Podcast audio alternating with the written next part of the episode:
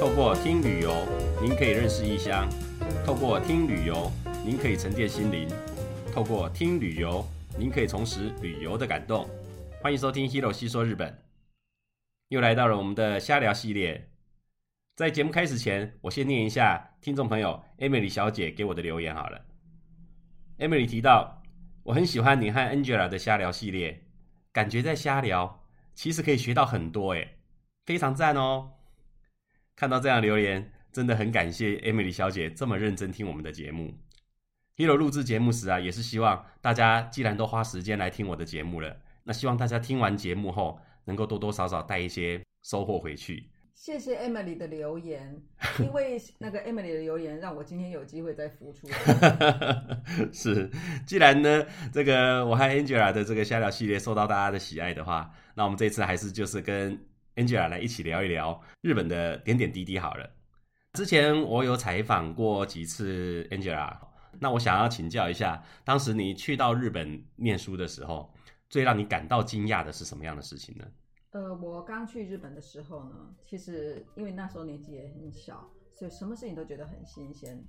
但是呢，特别是呃，我去上洗手间的时候，看到那个厕所里有一个小盒子。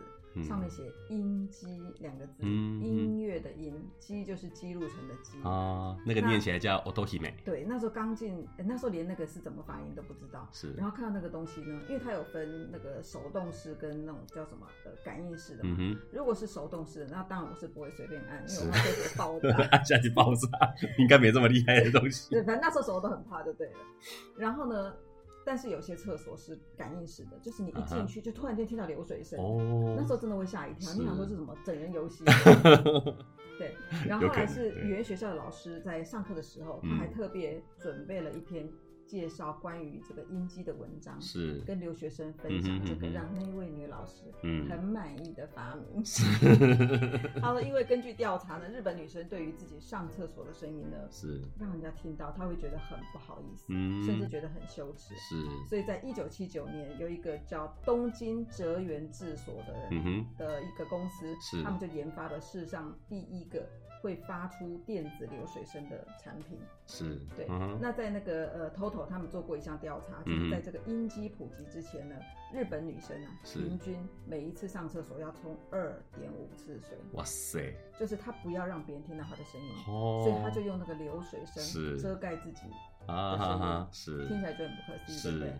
然后呢，这样就浪费了很多水。没错，甚至有些人是从一进去到最后出来，啊、就等于超过二点五次都在按，一直按，一直按，就水、嗯、水身停了就在按这样子、啊。那这种行为呢，就是引起了那个水资源的浪费，是。经济上的浪费，然后对于这个呃污水处理也是造成很大的负担。嗯、是，所以在一九八八年的时候呢，TOTO 就注册商标推出音机，是。发出这个流水声的拟声装置来掩饰上厕所。让人尴尬的情境，对不对？然后其实最主要这个民生装置还是为了要防止水资源的浪费。嗯哼，对，嗯、所以他们有有了这一项，让那个日本老师非常满意的作 品。从此上洗手间不用再担心一些让人觉得不好意思、害羞的事情了。这种很、欸、很独特的意思，对，对。我觉得日本女生的。顾忌还蛮多的，吃面也不敢发出声音，明明吃面要发出声音才表示好吃。然后呢，吃面的样子也不敢给人家看到，就变成说他能去的地方都很有限。对他，现在上洗手间还担心人家听到他的声音，然后顾忌真的好多，生活好苦啊。所以这个发明对很多女生来说真的是一个很棒的事情。是，而且呢，这个是你去到日本的时候你觉得很惊讶的哦。对，其实哈，不是只有你哦。现在会男厕也有音机吧？哦，男厕是没有音机啦。我我去那男厕的时候，这个音机的功能我是听到女生来跟我讲，哎、哦欸，洗手间怎么有这个按键？我那时候一听，哈，真的吗？因为男生没有看到这个东西。哦、男生即使是这种免治马桶，它都只有一个那个小屁屁图形的，然后跟一个停止的字而已。嗯、对，我一直以为就是只有这样子而已。嗯、那是听女生讲，哎、欸，还有音机，还有一个女生的那个符号的时候，我才知道啊，原来日本的那个女厕、男厕的那个马桶盖竟然它还长得不一样。对，而且呢，刚刚。Angela 也讲到，就是你去到的时候，你看到这个银机很惊讶。对，哎、欸，其实到了日本以后，很多的外国人对日本人惊讶的地方啊，第一名是他贩卖机非常多。哦，那确实。第二名是日本的洗手间，是。对，洗手间竟然可以这么的干净，嗯、而且呢，它马桶竟然有这么多的功能，嗯、对，这是他们第惊讶的第二名。哦，那第三名就是那个胶囊旅馆，哦哦哦，他们很惊讶为什么日本人可以睡在像棺材一样的旅馆里面，嗯、这是这个惊讶的前三名哦，哦对，而且呢，现在哈、哦，就是外国人到了那个。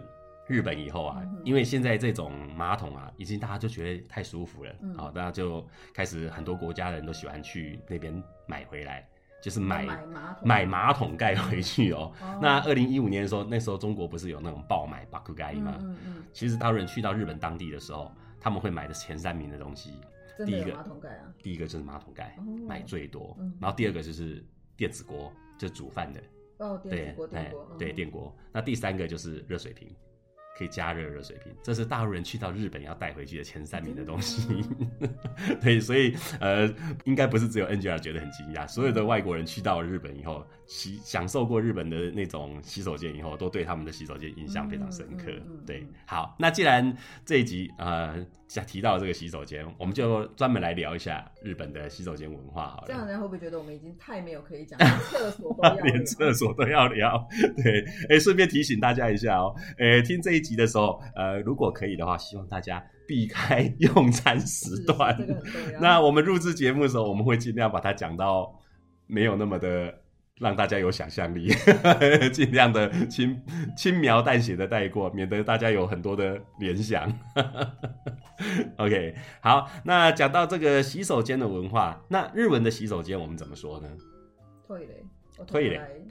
お手洗い，对，这是最近我们去到日本的时候，我们要上洗手间，大概都是这样讲法。对，お手洗い是日式的用法，トイレ其实就是来自洋西洋的用法嘛，对，英文翻过来。 好，那其实早期的时候啊，日本的洗手间有很多不同的称呼哦。像最早的时候，因为他们觉得上洗手间就像你刚刚讲到的，洗手间是一件不好意思告诉别人的事情嘛，哈，所以呢，他们会把洗手间这个东西叫做哈巴卡里。忌惮的惮的那个汉字啊、然后呢，就日文叫哈巴卡里，就是很不好意思、很忌讳的意思啊、嗯。然后你也有叫做什么呢？卡瓦亚。那卡瓦亚呢？汉字写一个厕所的厕，在广慈院的字典的解释里面，嗯、就是这个地方是盖在河上的一个小屋。那其实就是意思，好像就是在河川上上洗手间，直接投入在那个河川里面的意思。嗯、对，当然上完洗手间以后要洗手，所以洗手呢，他们也叫。球子收水嘛，好，所以洗手间也叫做球子。所以以前呢，其实洗手间它有很多的不同的称谓，哦，那一直到了这个呃明治维新时代以后啊，才有一些新的的洗手间的称呼进来。原本要洗手是一个水盆的嘛，对，等到后来洗手变成一在那个什么珐琅的容器啊，那种铁的那种容器上面，好，然后有一个屋顶的设施那边洗手嘛，好，才有了所谓的お手洗い，就是洗手。啊，就来取代这个洗手间的意思，好，或者是ご不就，然后就是浴不净啊之类的这种说法的出现，对，所以以现在旧式的讲法比较少人在用了啦。现在去到日本，大家就是习惯讲トイレ，好，或者是お手洗い，好，那其实トイレ是因为最简单、简最简短，也是最多人讲的，对。那他们那个呃日本的厕所呢，我们去一呃一开始觉得还是有点 跟我们不太一样的地方，就它的。厕所用纸的纸是不太一样，对不对？是，他们其实呃，厕所百分之六十都是用再生纸浆制造的，所以它的纤维很短，很容易溶于水。所以使用过的呢，就是直接丢进马桶冲走。是，跟台湾是很不一样。台湾即使到现在，是很多地方它都会贴那个提醒你，告诉你，就是说用过的卫生纸，请不要丢进马桶，以免阻塞。对对，这个是很不一样的地方。对，我觉得。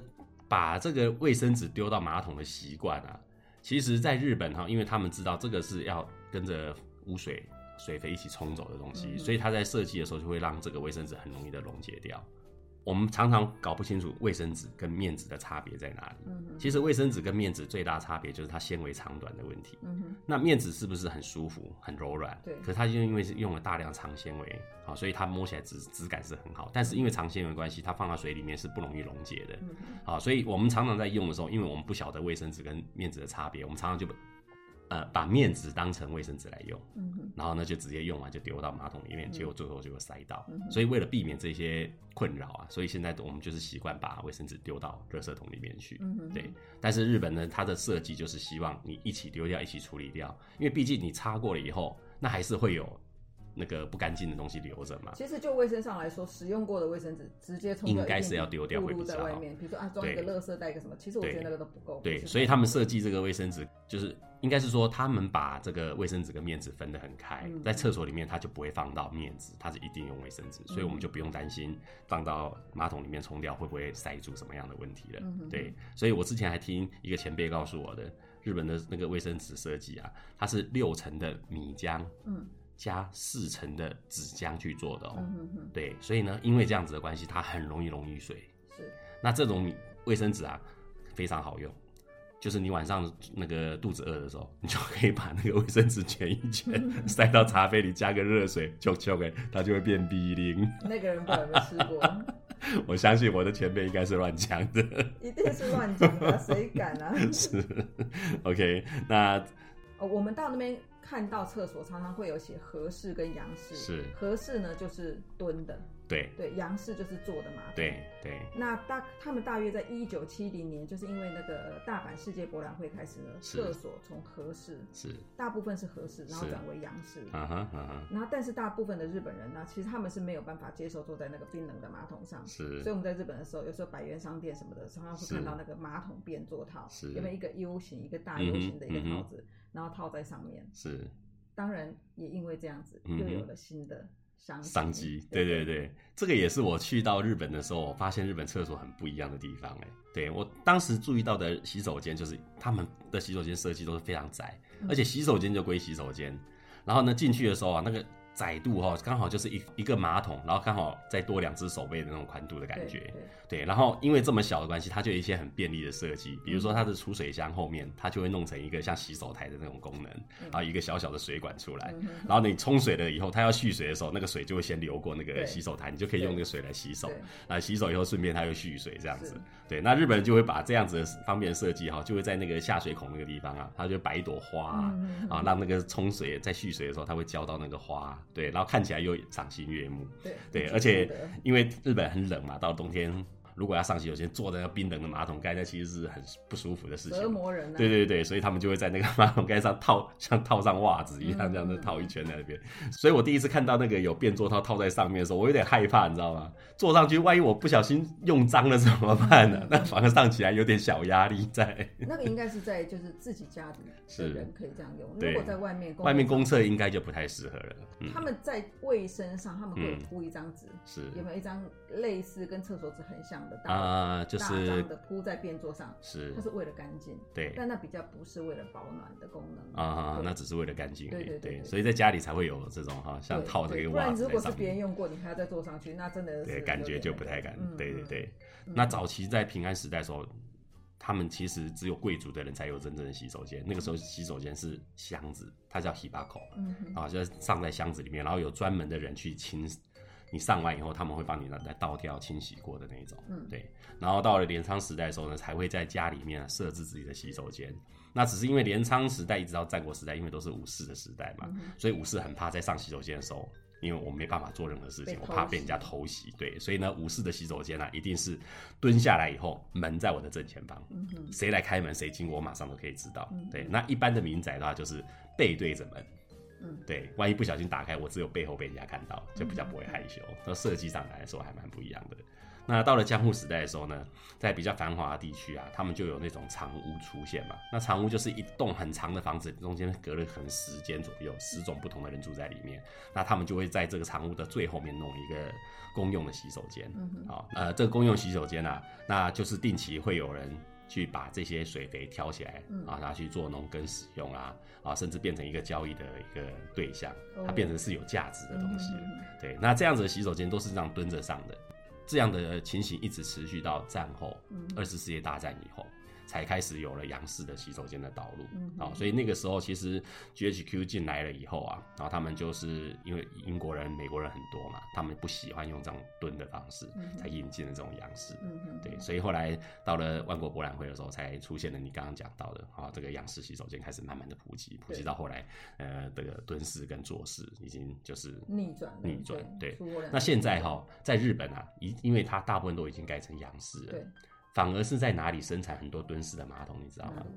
在台湾呢，台湾才是生产最多蹲式马桶的地方。对，因为台湾人哈，其实台湾的那个苗栗那个厂，苗栗的 TOTO 厂吗？呃，现在哈各地方的那个。马桶啊，都是现地生产，TOTO 也是一样，因为为什么？你在中国生产或在台湾生产的马桶，如果要运回日本卖，那个运费太贵，因为那陶器的东西太重，对，所以它完全不符合经济效益。所以现在一定都是，比如说 TOTO，它会到世界各地去，然后去设厂，设了以后在当地生产就当地贩卖，他们是这样来做。结果呢，现在很特别是什么？因为在日本已经没有做这种蹲式的了，是在台湾才有在做。啊，所以还有这么需要蹲式？你有没有发现，现在台湾的公厕还是很多蹲式的？很多，台湾有为什么？你知道吗？像那个什么呃高速公路什么休息站的厕所，你有没有发现，现在还有很多台湾的乡亲们在上坐式马桶的时候，他还要蹲在马桶盖上面，有没有？有有有，大家觉得这不干净，叫你不要。对对对，现在也一直在宣导，就这个情形少很多了。但是以前是大家很很会蹲在那上面的，你知道吗？就在对台湾人观念来说，反而蹲的是比较干净。嗯。蹲式马桶在台湾还算是有市场的，嗯、结果现在因为日本已经没生产了，他他们如果有需要要装的时候，他要从台湾进口，特别吧？对，哦，所以这个是蹲式，从合式一直到洋式。嗯、那现在日本的话，大概百分之八十都是洋式的。呃，他们在那个二零一八年内阁府的什么消费动向调查，是新盖的房子里面百分之八十都已经是洋式的厕所，对。对对，因为现在是温温水变做那一种卫洗，就是我们讲的未洗力，对对对，都已经是那一种的。我想会改成洋式哈，也有很多原因啦。好，第一个卫生上面嘛，然后第二个就是因为未洗力的出现，嗯哼，对，因为卫洗力哈太舒服了，你知道吗？它有的做，有的这样子取暖了以后啊，就没有人想要用蹲的。而且相较于单纯用纸擦拭，这种用嗯，你知道温水洗净的。我觉得其实还是比较干净的，是。所以这个东西，呃，我们讲这个卫洗力，不只是在日本，在其他的国家也是越来越受到人的喜欢。是，是。可是哈，就像我刚刚讲的哈，虽然大陆人也是会去买这个卫洗力嘛哈，嗯、但是哈，在欧美国家哈，这个卫洗力还是流行不太起来哦。为什么？因为他们的使用洗手间的习惯跟日本还蛮不一样的，嗯、尤其在欧美国家，他们不会在洗手间里面装插头电线。让人家去插电，怕漏电嘛，因为那有水的地方嘛，嗯、对啊，所以这种东西反而在美国流行不起来。但是这也是造就了很多外国人、欧美人士来到日本以后啊，最怀念的显然就是日本的这些。卫洗力，好，这就是免治马桶，好像歌手马丹娜也是一样。他当时来开完演唱会回去的时候，他就有讲到了，哇，那个日本的那种会变暖的那个马桶，真的是坐起来太舒服了。对啊，那那个呃卫洗力的那个功能很多嘛，包括就是温水清洁功能，它可以调节水流的强度跟温度，是，然后吹风就是烘干的功能，是，然后暖房马桶座就是我们刚刚讲那个很重要的，然后还有除臭功能，是，然后自动开闭这个马桶。盖的这个啊，自动开关的功能，对对对对对。然后当然刚刚讲那个阴极的那个拟声装置也是一定有了。嗯哼，哇，这个功能真的还蛮齐全的。可是哈，说真的，现在这个卫洗力有这么多功能啊，早期在发明的时候，那可是困难重重啊。嗯哼，最早发明这样子的可以冲洗屁股的这种马桶盖的是来自美国的技术。那一九六四年的时候呢，TOTO 取到了这样的技术以后啊，他们在一九六九年的时候就生产出了国产的这种可以自动冲洗的马桶盖。好，但是呢，当时设计啊，其实他们取得那个专利啊，根本就是个不良品，因为呢，这个水温没办法维持恒温，忽冷忽热，有时候热到会烫伤屁股，而且喷水的那个角度还乱喷，还不一定会喷到你想喷的地方，哎，有时候弄到整间洗手间到处都是，所以那个时候是业界出了名的难用的东西啊。后来呢，是经过了很多的改良以后，包括呢，他们当时要重新再来开发这件事情的时候啊，那到底要用几度的水温冲人屁股会比较舒服？好，然后呢，要冲到哪里比较干净？要怎么冲？怎么正确的冲到我想冲的位置？这些都是种种的困难。而且呢，当时啊，开发这些东西，他们根本没有这些资料啊。TOTO 的那些开发技术人员啊，就只好去拜托全公司的人啊来帮忙啊。你可不可以脱下你的裤子，让我检查一下你的屁股什么之类？讲完马上就被女生赏两个巴掌，你这变态，你这色狼！最后也不得已啊，自己来下去测试啊，然后请自己的老婆也来帮忙测试啊，等等之类的。好，所以我刚刚讲到这些问题啊，你看像刚刚要怎么正确的冲到。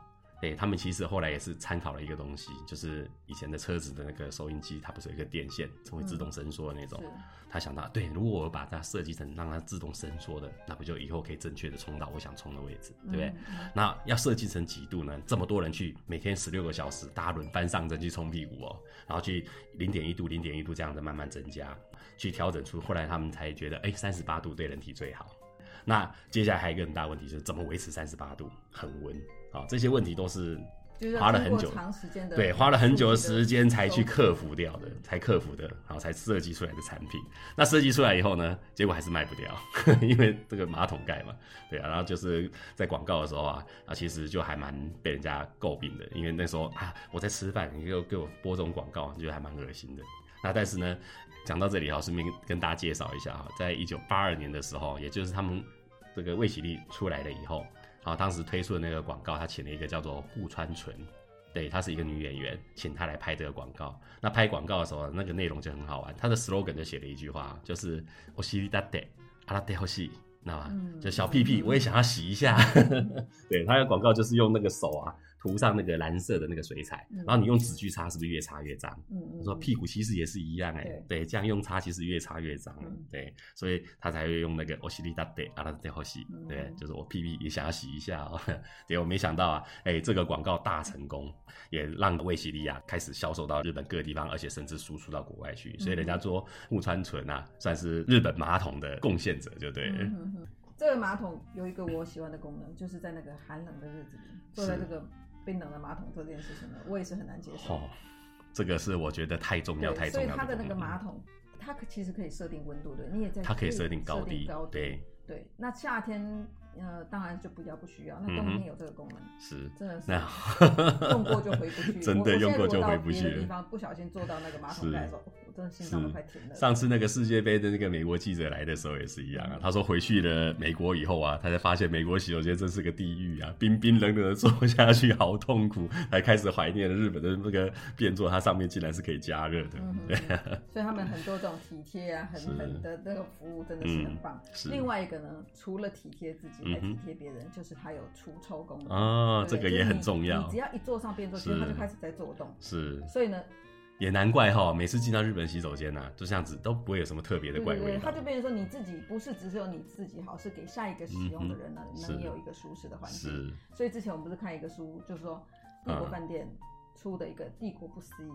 他说他们在客人退房之后呢，他们除了打扫的换床单、枕头套、备品之外。他们很重视的另外一个，我们大概不太会去注意的，就是他们不想要前一位客人的烟味、香水味、哦、room service 料理的味道残留在房间，嗯、所以他除了进去打扫之外，他们的除臭的东西就一定要马上启动。是，对他们来说，最好的味道就是没有味道。味道嗯、这跟我们的想法又不太一样，是。因为在台湾很多人喜欢用。就公共厕所喜欢用芳香剂去遮盖臭味，是。结果各种管线老旧的管线没有打扫干净的味道，跟那个潮湿的味道全部混在一起，再加上那个超不自然的芳香剂，反而更臭。有时候闻了还会头痛。是是，所以就是你要真的是除臭，还是用？香味去掩盖这个味道，其实我觉得那是盖不了，那个臭味其实盖不了。这个观念就跟日本人在那个床单的设计也是一样，他们都用纯白的床单，对，纯白床单很容易脏，但是就是因为脏，我随时知道要洗，我不用花床单，花床单脏了你都不知道，对，这个观念其实是相同的，对。那日本人哦，爱洗手间啊，我真的是觉得他们对洗手间的重视啊，已经超乎了常人的想象了，所以竟然在日本还出了一个什么？日本洗手间协会，我看到这个协会的时候，我是有点惊讶啊！日本トイレ协会，他大概是全世界哈，就是针对洗手间这件事情这么认真来讨论、来成立协会的第一个国家了。对，那成立时间是在一九八五年的时候，所以我们现在对日本整体的洗手间的观念都。 很好啊，印象都很好。日本就是很干净的国家，连洗手间都没有臭味，然后没有什么垃圾，然后很干净。好，那其实也是在这几十年的事情而已。对，他们还是经过一连串的这个、呃、改革啊，公共厕所的改善。对因为对他们来说，其实也是一样，公共厕所曾经是令人觉得很不愉快的地方。是，有人称之为六 K。嗯哼，哎好，六、欸、K 哦，对是哪六 K 呢？酷塞，酷塞很臭。酷赖，很黑。ひだない，很脏。可爱，很可怕。穷屈， 很压迫。坏掉了，都是六个以 K 为开头的，对，日文以 K 开头的。是，然后从一九八五年开始呢，在各商业设施、JR 东日本、地方政府等城市和公园、公共厕所、办公室呢，他们就开始提倡注重厕所形象的提升，进行就是一连串的改善。是，当然这些也可能是受到。呃，都市设施的重新评估啊，女生的这个社会参与是跟呃高龄者社会嘛，嗯、高龄者跟呃患有障碍的人建立无障碍环境，是这种观念开始了，嗯哼，所以他们就呃做一连串的这个推动，是到现在，嗯哼，才有我们看到的这么好的成果。是啊，是啊，那也归功于哈，就是日本人还蛮团结的，嗯、就是有人发号施令以后，大家都会遵从这样子，好、所以他们这个洗手间啊，一旦就是讲好要推动以后，就是大家都会配合这样，嗯、所以他们的社会变革就非常的快，而且真的很多年，一九八五年到现在是是，是那刚好也是日本洗手间协会成立的那一年嘛，嗯、对不对？那现在洗手间协会啊，要做的事情也不少哎，像他们还定出了什么洗手间之日哦，还有洗手间之日哎，每年的十一月十号了，嗯、对啊，那为什么要定在十一月十号呢？就是因为那两个一嘛，日文是不是一一？对，就是好的意思嘛，嗯、然后那个十念透嘛，对，就是トイレ的那个透，对不对？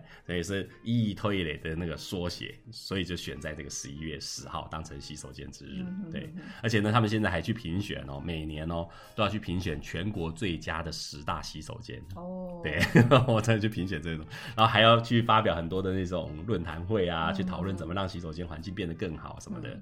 那甚至在一九九六年的时候啊，他们还在学校也办了一个学校的那些洗手间的那种 研讨会啊，哦，就是因为学校洗手间啊，其实就是你刚刚讲的六 K，其实全部都在。那当时很多的什么国中生啊，那种青春期的的学生啊，他们就很怕去上洗手间，去上个大号回来就被同学笑啊什么之类的，导致很多的学生都不敢去上洗手间。所以他们就希望把这些不好的印象全部改正过，啊，让大家更觉得洗手间文化是好的，去上洗手间是舒服的。好，所以他们的工作还蛮多的。他们在这些改善的过程中呢，其实你就会发现他们很多让你觉得很贴心或很周到的地方。对，像以前我刚去看的时候，嗯、现在我们看我们可能觉得很平常，当时啊，嗯、就是在女生的厕所里面，女生厕所其实真的也是不是太大间，嗯嗯、然后但是他还是在利用一个直角的一个地方是设一个婴儿椅啊，然后呢就是让妈妈呢去百货公司也好，去公共场所也好，小朋友一个地方可以放。是这真的就你就不用担心，说我上个洗手间，我我我出去，我上洗手间，我的孩子没人顾啊，或者你随便把它放在哪里，这真是非常贴心的设计啊。对，然后它也有那种，比如说呃小马桶之外呢，它还有小便斗，因为妈妈可能带小男生可以一起一起上，它就可以在小便斗，嗯，那这个也是贴心的服务，就对了。嗯嗯嗯，真的。然后还有一个在那个呃也是一样利用那个直角的空间，它就放一个。看起来像一个板子，就是只是四四方方的板子，嗯、那其实是给你放行李的，嗯嗯嗯，放包包的。是。然后呢，就是变成说你在上厕所，那个东西就在你面前，你就不用担心被人拿走，你就不用担心不见。是那那包包又不用说放在地上，放在那个呃垃圾桶上面。这些细腻的东西真的是只有日本人想得到。对，对其实那个空间真的很小。嗯、那当然还有另外一个，就是那个卫生纸，嗯、因为滚筒卫生纸是常常会被折一个三角形。对对对。那为什么？就是之外呢，方便下一个人抽取。对，真的，他们想的就是，他就不要在你在滚筒卫生纸咕噜咕噜找半天，然后又找不到那个口。是，他们会想这些事情。嗯，这个也跟刚刚那个臭味的，而且他们那个是为下一个人着想，对对对，不是只是我自己好就好。对。所以这是去打扫洗手间的人，他每一间就是哈被用过，他还是再重新折一次；被用过又再重新折一次。哇，这真的是日式服务的精髓了。他们就在想很多，对不对？是是。好，那针对这个洗手间呢，也其实说真的讲起来哈，也是很多东西，它是让我们值得学习的啦。好，那日本人对这个洗手间的文化的重视啊，甚至还出了一条有洗手间的歌，不可思议吧？嗯，这条歌叫做《トイレの神様》。 真的好特别。トイレの神様就是洗手间的神明，嗯、对对不对？那唱这条歌的人啊，是一个日本女歌手上村かな啊，就是植村花菜。那他写这条歌的内容啊，其实就是记录他从小学三年级一直到他二十三岁， 呃，京都在工作的过程的一个经历啊。好，那尤其在小学三年级的时候，他祖母就教他很多生活的常识。那时候他祖母常常跟他讲啊，洗手间里面是有神明的，你女生呢一定要记得每天要把洗手间保持得很干净，这样子你就会变成美女哦。哦对，所以呢，他就把他这些祖母告诉他的这些教训，他也都写在这个歌词里面。这歌词非常长哦，总共大概有十分钟，这条歌也是大概有十分钟。对，结果，诶，这条歌刚推出，其实卖的也还好。可是没想到呢他被二零一零年那一次的红白歌再选出来他变成那个表演的歌曲以后啊在他推出这条歌的六个礼拜以后他就拿到了欧利孔的排行榜的第一名。对那现在也变成一个家喻户晓的一个歌曲。好对所以这条歌我们给大家听一听到底是什么样的感觉。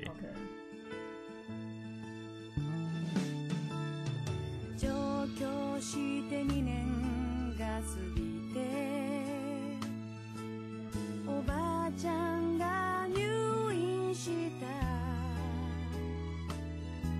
痩せて细くなってしまった。おばあちゃんに会いに行った。おばあちゃんただいまってわざと。昔みたいに見たけどちょっと話しただけだったのにもう帰りって病室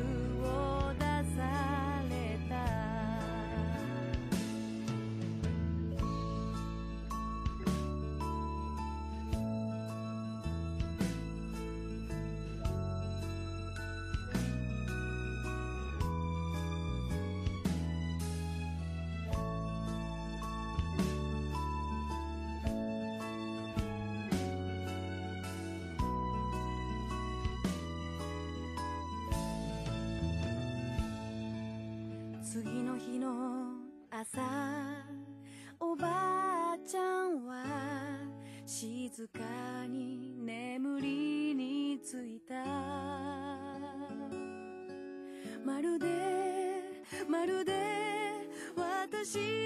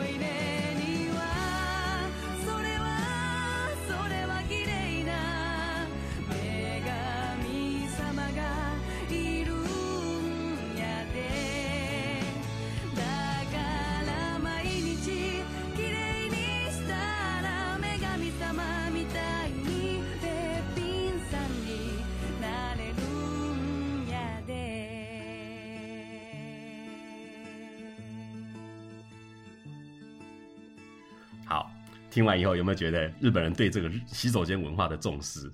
真的，对，我我在呃疫情过后呢，我去了这个九州一带，东京千叶那边，然后去了参观，呃，不是参观了，就实际上就去了他们的机场的洗手间嘛。